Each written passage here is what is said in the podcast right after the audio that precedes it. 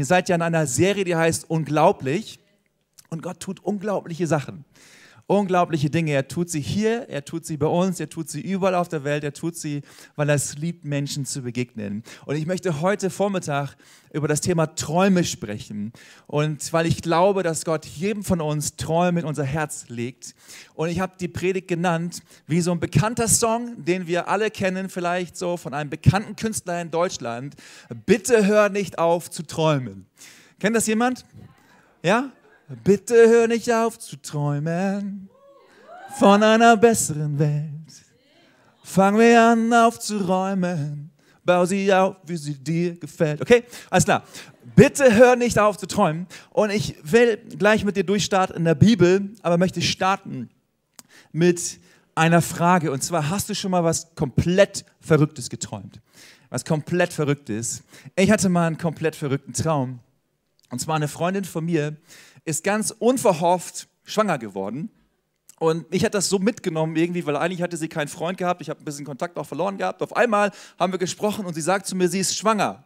Ich so, okay, yes, let's go. Und ähm, ich hatte das so beschäftigt und nicht losgelassen. Und dann eines Nachts hatte ich einen Traum. I had a dream. I had a, a, a weird dream. Und ich habe so geträumt, dass es mir nicht so gut gegangen ist. Irgendwie so in meiner Magenregion. Irgendwie war es, nicht so in Ordnung. Und ich habe so gedacht, gut, ich trinke jetzt mal ein Bier. In, ja, also das ist schon mal okay, mal ein Feierabendbier. Aber dass, dass mein, mein Umfang jetzt da so wächst, verstehe ich jetzt nicht so ganz. Ich habe mir so Gedanken gemacht, was ist da los mit dir und warum ist dir dauernd so schlecht und ich musste mich öfter übergeben und so. Und es wurde immer größer und ich habe dann versucht, noch mehr schwarz zu tragen, wie ich sonst schon getragen habe, ja, und alles zuzumachen. Schwarz macht schlank. Und, ähm, aber es, es, war fast gar nicht mehr so zu vermeiden, dass, es, dass man das gesehen hat. Dann dachte ich mir, oh, ich, ich muss zum Arzt gehen. Ich, ich werde dick. Was ist los?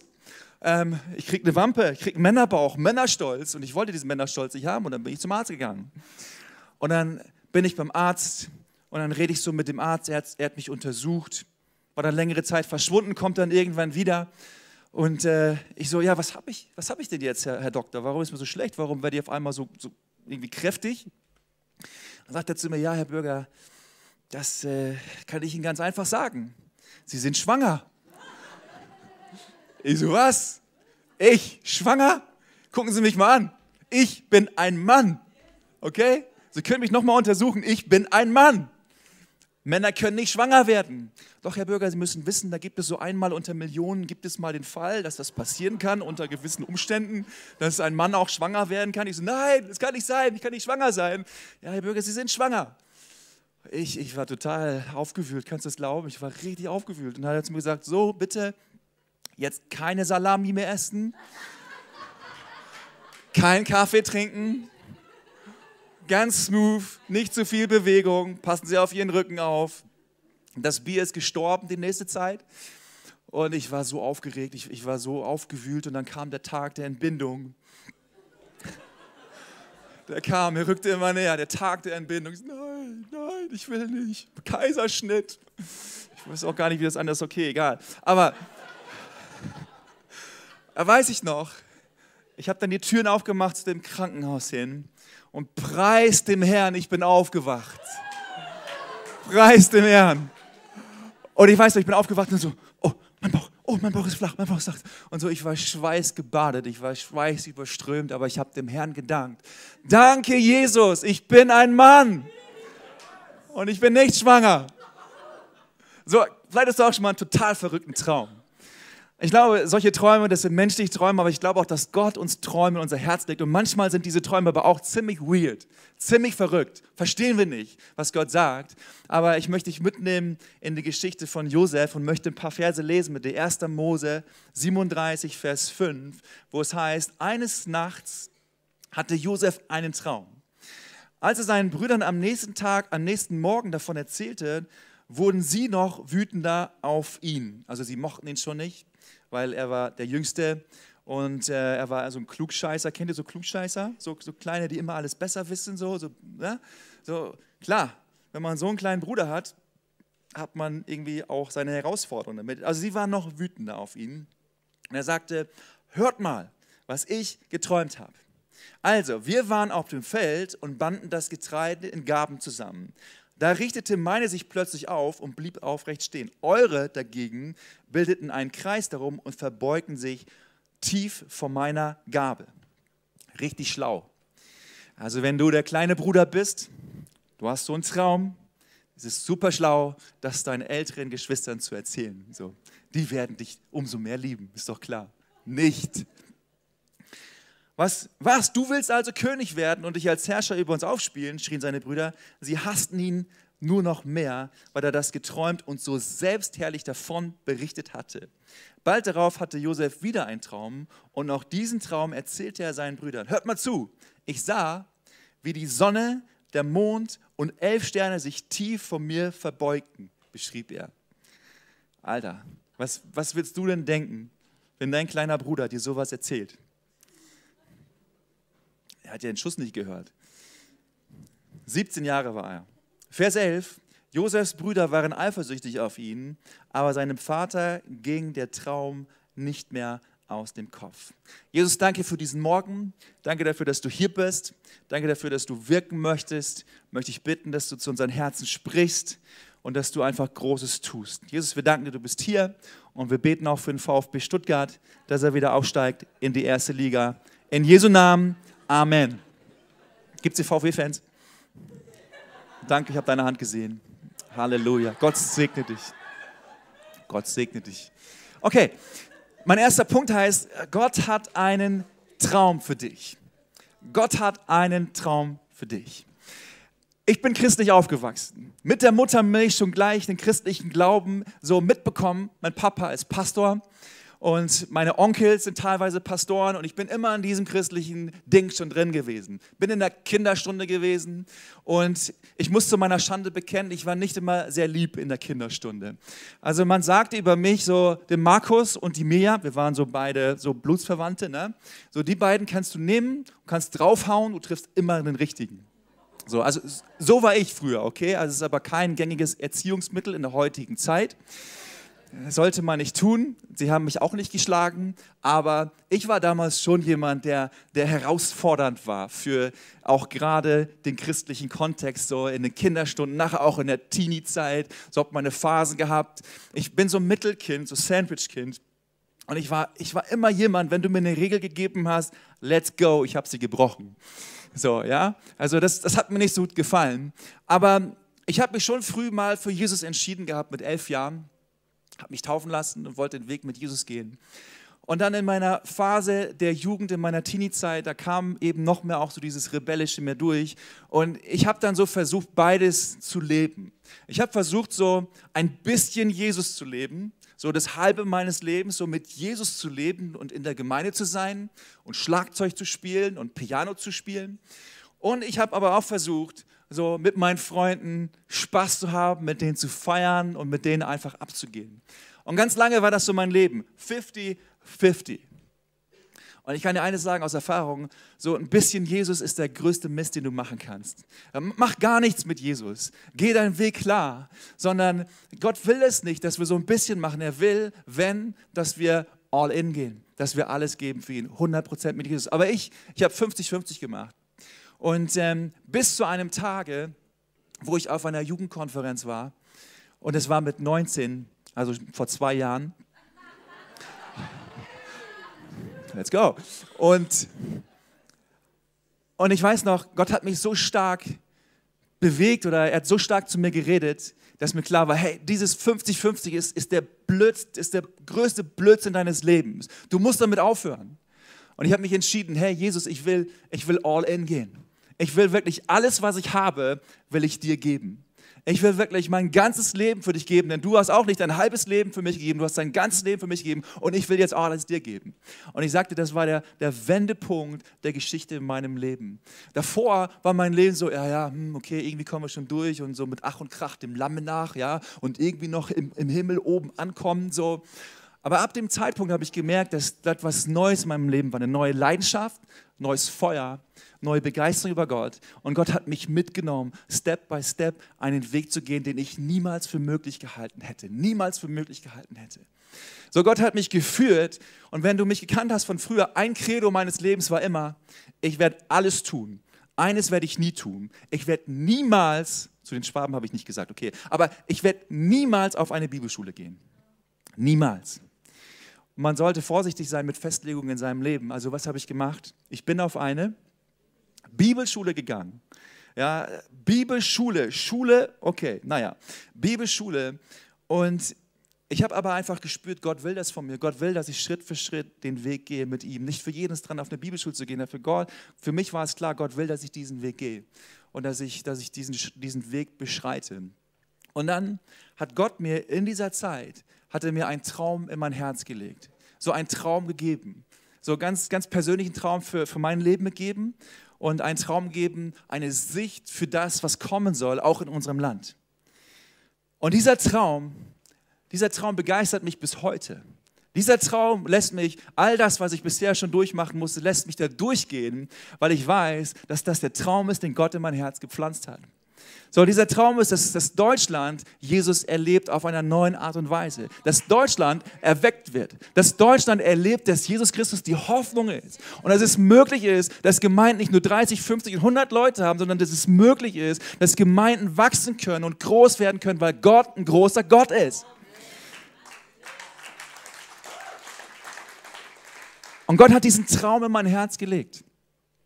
Und natürlich denkst du so, okay, Gott gibt dir einen Traum, und jetzt geht's mega ab, jetzt kannst du voll durchstarten. So, aber manches Mal passieren dann doch andere Dinge, die wir nicht erwartet haben. Aber unabhängig davon will ich dir heute eines sagen: Gott hat einen Traum für dich, ganz persönlich. Gott hat einen Traum für dich. Und vielleicht bist du hier und du bist auch so ein Planer, wie ich das bin. Denn ich habe mein, mein Leben eigentlich schon komplett durchgeplant gehabt. Ich wusste schon mit 14, was ich mit 18 für ein Auto fahre. Ich wusste schon mit 14, mit welchem Alter ich heiraten werde. Ich wusste schon dann, wann ich ein Haus bauen werde. Ich wusste schon dann und ich, ich plane jetzt schon meine Rente, meinen Ruhestand. So, ich bin ein Planer. Vielleicht bist du hier und denkst, ja, okay, Gott hat einen Plan für mich, aber eigentlich habe ich einen Plan für mein Leben. Eigentlich habe ich so meinen Traum für mein Leben. Und vielleicht verunsichert dich das, dass du sagst, ja, okay, wenn Gott einen Plan hat für mein Leben, aber ich habe ja auch einen Plan für mein Leben. So, was mache ich denn damit? Ich will dir eines sagen, sei bereit, dich auf die Pläne Gottes für dein Leben einzulassen, auf die Träume Gottes für dein Leben einzulassen, denn Gott ist größer als du bist. Gott hat höhere Gedanken als du hast. Und Gott hat niemals was Schlechtes für dich vor, hat immer das Beste für dich vor. Er hat immer was Größeres für dich, für dich vor, was du vielleicht gar nicht siehst, weil er Gott ist. Und ich will dich einladen, dass du dein Leben nicht vertust und jeden Tag so ein bisschen lebst und sagst, okay, morgen ist Montag, dann ist Dienstag, dann ist Mittwoch und dann, ist, dann, ist, dann feiere ich schon wieder das fast das Wochenende, ja. So, dann, dass man so liebt. So, ich, ich kannte jemanden, der hat gesagt, montags, wenn er zur Arbeit kam, übermorgen noch zwei Tage, dann ist Wochenende. So, hey, leb dein Leben nicht so, sondern, sondern leb es in der Perspektive, die Gott für dich hat. Gottes Träume für dein Leben. Und lass vielleicht auch Träume erweitern. Vielleicht sind auch Träume in deinem Leben, wo du denkst, äh, das ist so weit weg und ich, ich kann da nicht mehr dran glauben. Ich will dir sagen, Gott hat einen Traum für dich. Halte daran fest. Glaube daran, dass Gott alle Dinge zur rechten Zeit machen wird und dass er sie wirklich, wirklich gut machen möchte. Ich glaube, es ist so wichtig für uns, dass wir lernen, nicht nur unser Leben irgendwie rumzukriegen, sondern dass wir lernen, dass die Träume, die Gott in unser Herz pflanzt, dass wir nach den Ausschau halten, dass wir sie nicht vergessen, dass wir uns versuchen, in diese Richtung hinzubewegen, weil die Träume, die Gott in unser Leben schenkt, führen uns zu unserer Bestimmung.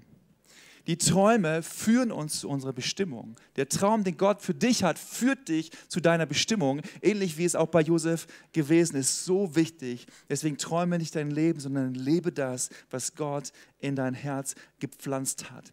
Josef, er hatte einen Traum von Gott bekommen.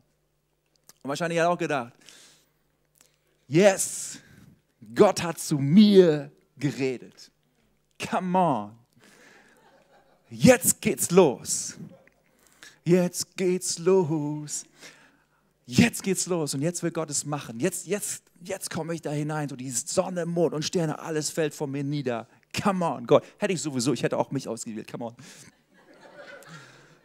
So, aber weißt du, wie wichtig es war für Josef, einmal daran zu glauben, an diesen Traum festzuhalten. Aber weißt du auch, wie lange es gedauert hat, bis Josef nachher in seine Bestimmung hineingefunden hat? Weißt du, wie lange es gedauert hat? 13 Jahre. 13 Jahre. 13 Jahre. Vielleicht geht es dir genauso, dass Gott vielleicht schon Dinge in dein Leben hineingesprochen hat. So, bei mir ist es schon ganz oft gewesen. Ich habe gedacht, jetzt geht's los. Und dann hat Gott es am nächsten Tag nicht gemacht. Okay, Gott, alles klar, morgen ist noch ein Tag. In zwei Tagen, übermorgen hat er es auch nicht gemacht. Gott, kein Problem, du bist gerade in Afrika beschäftigt, Reinhard Bonke predigt, verstehe ich. Ein Jahr später. Okay, Gott, aber langsam wird es auch mal Zeit. Zwei Jahre. Fünf Jahre. Ich weiß nicht, wie lange du schon mit Gott unterwegs bist. Aber wie oft wie oft sind wir enttäuscht und frustriert. Wir schmeißen hin, weil wir denken, Gott hat seinen Traum vergessen. Oder weil wir denken, wir haben es wir haben's verbockt. Und Gott hat es jetzt mit jemand anderem vor. 13 Jahre. 13 Jahre. Deswegen will ich dir sagen, hey, wirf es nicht weg. Denn du musst durch Phasen hindurchgehen, in der du es Gott erlaubst, dass er an dir arbeitet, an deinem Charakter arbeitet, an deiner Persönlichkeit arbeitet. Und klar, wir fühlen es nicht, wir spüren es nicht. Aber oftmals gebraucht Gott diese Täler, damit er uns Dinge zeigen kann und damit er uns vorbereiten kann für das, was er mit uns tun möchte. Das ist keine populare Botschaft. Das klingt nicht super cool. Aber oftmals ist es so, dass wenn Gott uns einen Traum schenkt, dass er uns erstmal bearbeiten muss, dass er Dinge mit uns machen muss, damit wir nachher dahin kommen, in unserer Bestimmung zu leben. Deswegen zweitens, Gott arbeitet an dir. Schau mal deinen Nachbarn an und sag ihm mal, hey, Gott arbeitet an dir. Gott arbeitet an dir.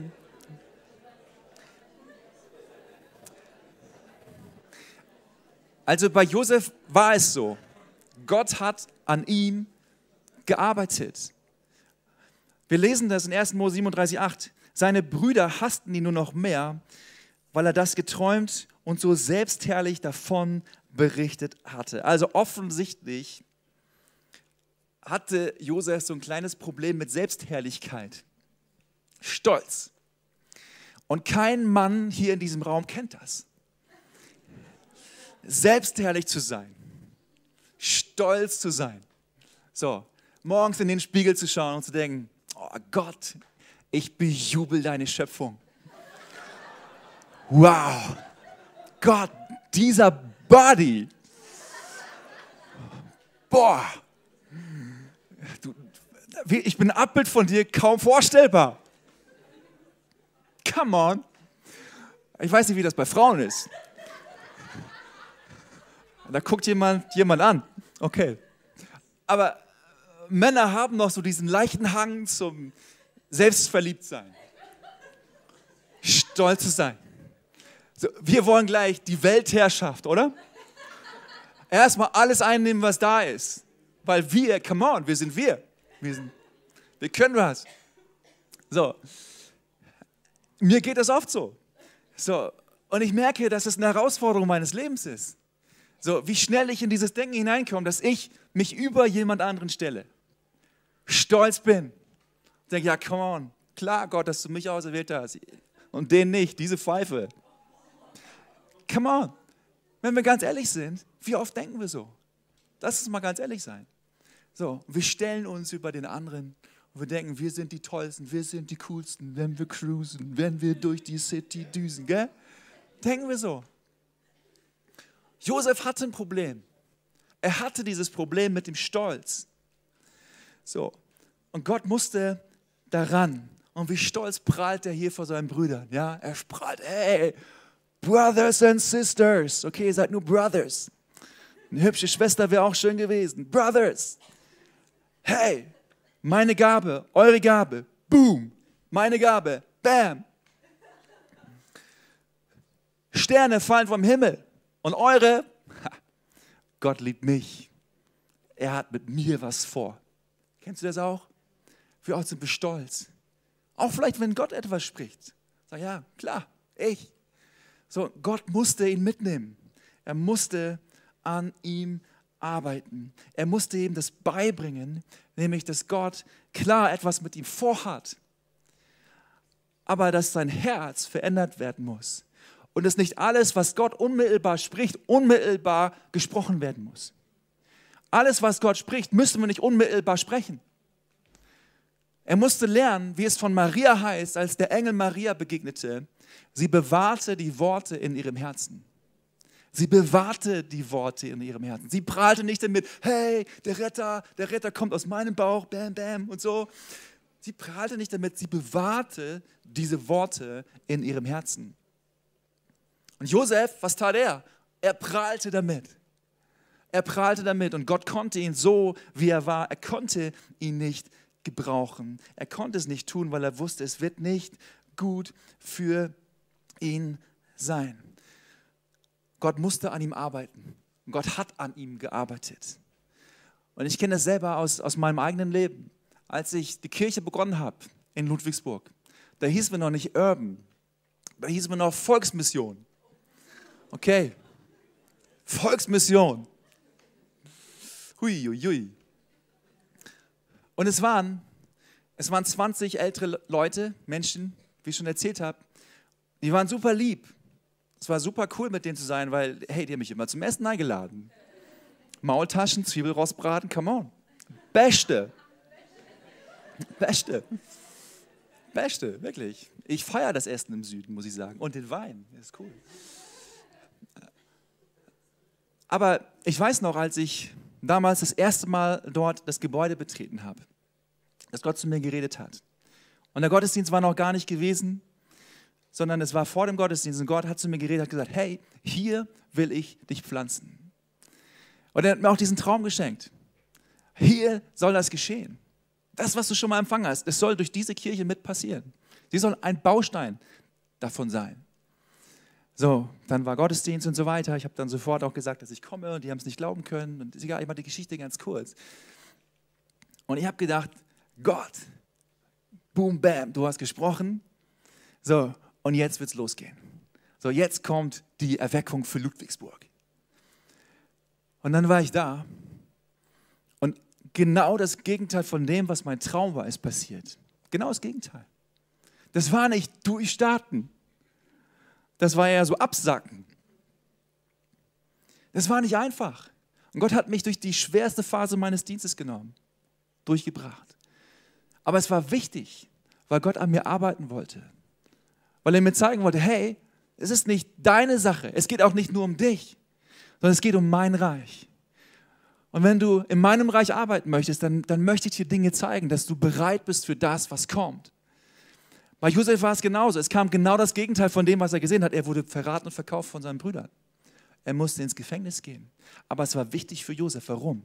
Weil Gott an ihm arbeiten wollte. Denn wenn Josef diese Verantwortung, die er später bekommen hätte, bekommen hätte in diesem Stadium, wo er mit diesem Herzen unterwegs war, hätte er den Menschen geschadet. Es wäre nicht gut für seine Bestimmung gewesen. Und deswegen nimm es nicht irgendwie so, dass du denkst, ah, Gott, ist, Gott ist weg, Gott ist nicht mehr da, sondern weiß darum, wenn Gott dir einen Traum geschenkt hat, hey, dieser Traum kommt von Gott. Gott steht zu seinem Wort. Amen. Und wenn du nichts fühlst, dann arbeitet Gott trotzdem an dir und er ist da und er möchte dir Dinge zeigen für dein Leben, dass du das Leben leben kannst, was Gott für dich hat. So vergiss nicht, was Gott in deinem Herzen gepflanzt hat. Vergiss das nicht. Ich habe die Woche ein Gespräch gehabt mit jemandem, der auch einen Traum hat für sein Leben und der sagt, hey, ich bin in so einer Phase, ich spüre es nicht. Ich bin so weit weg davon. Und ich gebe mir den Druck und ich denke, das muss jetzt kommen, das muss jetzt kommen. Und ich habe gesagt, hey, verstehe eines. Du musst dich nicht selber stressen. Du musst es nicht selber erzwingen. Du musst einfach nur vertrauen, dass Gott mit dir ist. Einfach nur vertrauen. Und verstehe, dass, dass Zeit nicht dein Feind ist, sondern Zeit ist dein Freund. Und die Dinge geschehen nicht von jetzt auf sofort, wie so ein Automaten. Ne? Euro rein, Twix raus. Sondern es braucht Zeit, es braucht Prozesse. Überleg, wenn du einen Baum pflanzt, dann pflanzt du nicht heute einen Baum und morgen gehst du wieder spazieren und guckst und dann steht die Rieseneiche da. Außer du hast einen richtig guten Dünger entwickelt. Aber es braucht einen Prozess. Und so auch in unserem Leben, die Dinge geschehen nicht von jetzt auf gleich. Gott arbeitet in Prozessen mit uns. Und das müssen wir verstehen. Es braucht einen Prozess, dass er uns mitnehmen kann. Drittens, wachse in deiner Identität. Also werde demütig und wachse in deiner Identität. So, ich habe es gerade schon gesagt. Josef, er dachte sich so, good choice, man. God, du bist allmächtig, allwissend, deswegen hast du mich auserwählt. Super. Und Gott musste ja diesen Stolz brechen in seinem Leben. Er musste daran arbeiten, dass das sich verändert. So, und ich glaube einfach, dass es seine wichtigste Lektion in seinem Leben war, dass Gott daran musste, an diese Selbstherrlichkeit, Selbstherrlichkeit einfach ran musste, diese zu verändern, damit er nachher diesen Dienst tun konnte, den er tun sollte. So, hat jemand schon mal hier im Raum ein Problem mit Stolz gehabt? Darf ich mal Hände sehen? Ja? Okay, cool. Alle, die es nicht gemeldet haben, jetzt hattest du auch gerade ein Problem mit Stolz. Aber hey, ich glaube, diese Lektion, die, die Josef lernen musste mit Stolz, so, die müssen wir alle lernen, oder?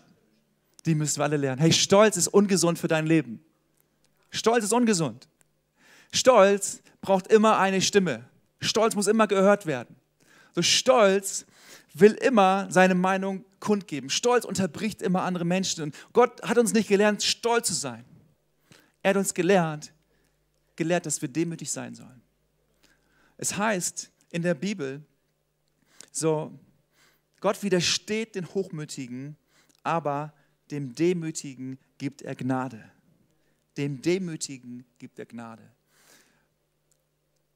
Ganz im Ernst, ich habe immer wieder meine Herausforderung mit Stolz. Aber eines weiß ich auch. Egal wie oft ich auch auf die Nase falle, egal wie oft ich meinen eigenen Weg gehe und wenn ich auch denke, ich schaffe es nicht, Gott gibt mich niemals auf. Amen. Gott gibt mich niemals auf und Gott gibt dich auch niemals auf. Vielleicht bist du hier und denkst, nee, Gott, denk nicht mehr daran. Gott hat es vergessen, ich habe Gott enttäuscht. Gott ist ein gnädiger Gott. Gott liebt es, gnädig zu sein. Sein Wesen ist Gnade. Er kann nicht anders als gnädig zu sein. Und Gott ist treu. Und was Gott verspricht, das hält er ganz gewiss auch in deinem Leben. So, Gott ist treu. Und wir brauchen diese Erkenntnis, wie zum Beispiel Paulus diese Erkenntnis gehabt hat so dass Gott ihm es offenbaren musste und sagen musste, hey, egal was du getan hast, ihr kennt das Leben von Paulus, oder? Paulus hat Christen verfolgt, er hat Christen ermordet, aber er war gnädig mit ihm, er hat ihn mitgenommen auf seinen Weg. Es ist egal, was wir gemacht haben, Gott steht zu seinen Verheißungen, aber er arbeitet auch an ihm und er wünscht sich, dass wir in der Beziehung mit ihm wirklich, wirklich wachsen. Denn mit die Hauptlektion dieses Weges, den wir gehen, vielleicht durch diesen Prozess hindurch, wo Gott an uns arbeitet, ist, dass wir eines verstehen. Es geht auf dem Weg hin zu unserer Bestimmung, das, was Gott mit uns machen möchte, geht es nicht um me, myself and I. Es geht niemals um me, myself and I, sondern es geht immer um ihn. Es geht um seinen Namen. Es geht um seine Ehre.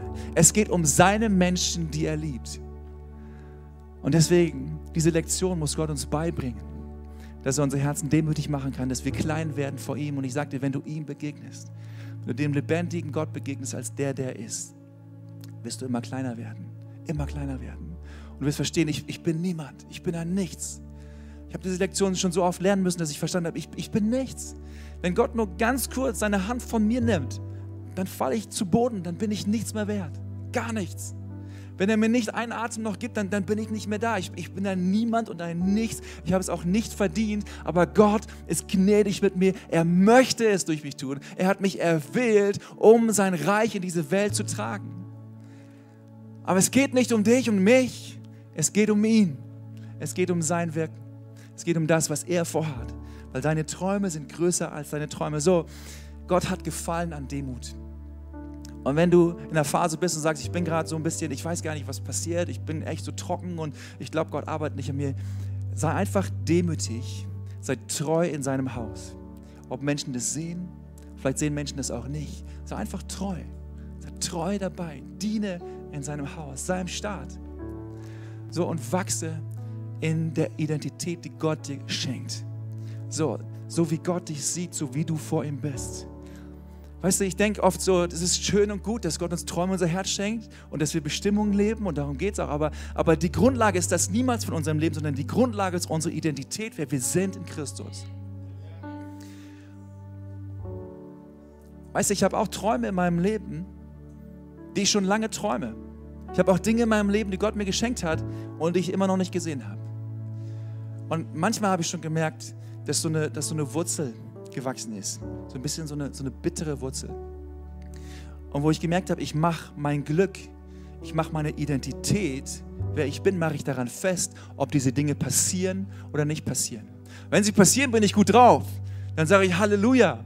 Und wahrscheinlich habe ich, denke ich, ich habe selber noch ein bisschen entwickelt. Und wenn es nicht passiert, dann bin ich am Boden zerstört und denke, Gott liebt mich nicht, Gott ist nicht für mich und ich bin ein Niemand. Und das ist auch eine Lektion, die Josef lernen musste, zu wissen, ich bin ein Sohn von Gott.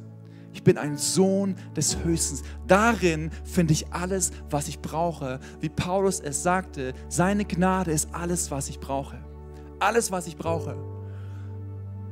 Und wenn du in so einer Phase bist, das kann die Lektion sein für dich, wo Gott es dir beibringen will, dass du einfach Sohn und Tochter bist und daraus deinen Wert ziehst, daraus deine Energie ziehst. Weißt du, ich will schließen eine kurze Story. Und zwar, ich habe einen väterlichen Freund gehabt, den habe ich, wir haben lange, lange Freundschaft gebaut und er ist jetzt vor ein paar Wochen gestorben. Und er hatte immer einen Traum gehabt. Und der Traum war, Zeit seines Lebens, über Jahre, über Jahrzehnte, dass sein Knie, was bei einem Unfall beschädigt wurde und seine Füße, dass die wieder eines Tages komplett funktionieren oder laufen und springen kann. Und er hat eine Phase durchlebt, wo, wo das nicht passiert ist, lange, lange Jahre, wo nichts passiert ist. Aber jedes Mal, wenn ich ihn besucht habe, dann habe ich gemerkt, er macht seine Freude an über Gott nicht daran fest, ob jetzt das Knie heil wird, ob der Fuß heil wird, sondern er machte seine Freude daran fest, dass er wusste, ich bin ein Kind Gottes. Ich habe niemals Klagen gehört. Ich habe niemals Jammern gehört. Ich habe immer dieses Positive wahrgenommen, weil jemand wusste, ich bin in Gott wirklich sicher. Meine Identität ist in ihm. Alles, was ich brauche, finde ich in ihm. Und wenn Gott mir noch mehr schenken möchte, dann will er es tun. Aber ich ziehe meine Energie, meine Freude aus dem, weil ich weiß, ich bin ein Sohn, eine Tochter Gottes. Er konnte, er, er ist nicht geheilt worden. Jetzt ist er im Himmel, der kann laufen, der kann springen, er kann alles machen. Er fährt Maserati und Porsche, glaube ich, im Himmel. Es, geht es richtig gut. Aber weißt du, was seine Bestimmung war? Seine Bestimmung war, es ein Glaubensheld zu sein, einen Traum zu haben, wie Mose. Mose hat das Land auch nicht gesehen, aber er war ein Leiter, war ein Glaubensheld. Er war auch ein Glaubensheld. Und das war seine Bestimmung, Inspiration sein für Menschen, die, die festhalten daran, dass Gott gut ist, dass er einen Plan hat und dass er seinen Plan niemals über den Haufen schmeißt. Er ist immer da und er will es immer tun. Er will es auch in deinem Leben tun. So, ich will zum Ende kommen. Was war die Bestimmung, die auf Josefs Leben lag? Die Bestimmung war nicht, dass die Sonne, Mond und Sterne sich vor ihm verneigen, sondern die Bestimmung war, dass er tausenden Menschen das Leben retten sollte. Tausenden, wahrscheinlich Millionen von Menschen, weil eine Hungersnot kam und er machte einen Plan und sie bauten Vorratshäuser und das Land war in dieser Hungersnot versorgt. Das war seine Bestimmung. Aber vom Beginn des Traumes bis hin zu dieser Bestimmung hat es 13 Jahre gedauert, weil Gott an ihm arbeiten musste. 13 Jahre. Und ich will dir sagen, hey, Gott ist treu, er denkt an den Traum, er verwirft ihn nicht, er ist dran, auch wenn du es nicht fühlst. Wachs in deiner Bestimmung, in deiner Identität mit ihm und lerne, dass alles zum richtigen Zeitpunkt kommt. Gott kommt manchmal spät, aber niemals zu spät. Amen.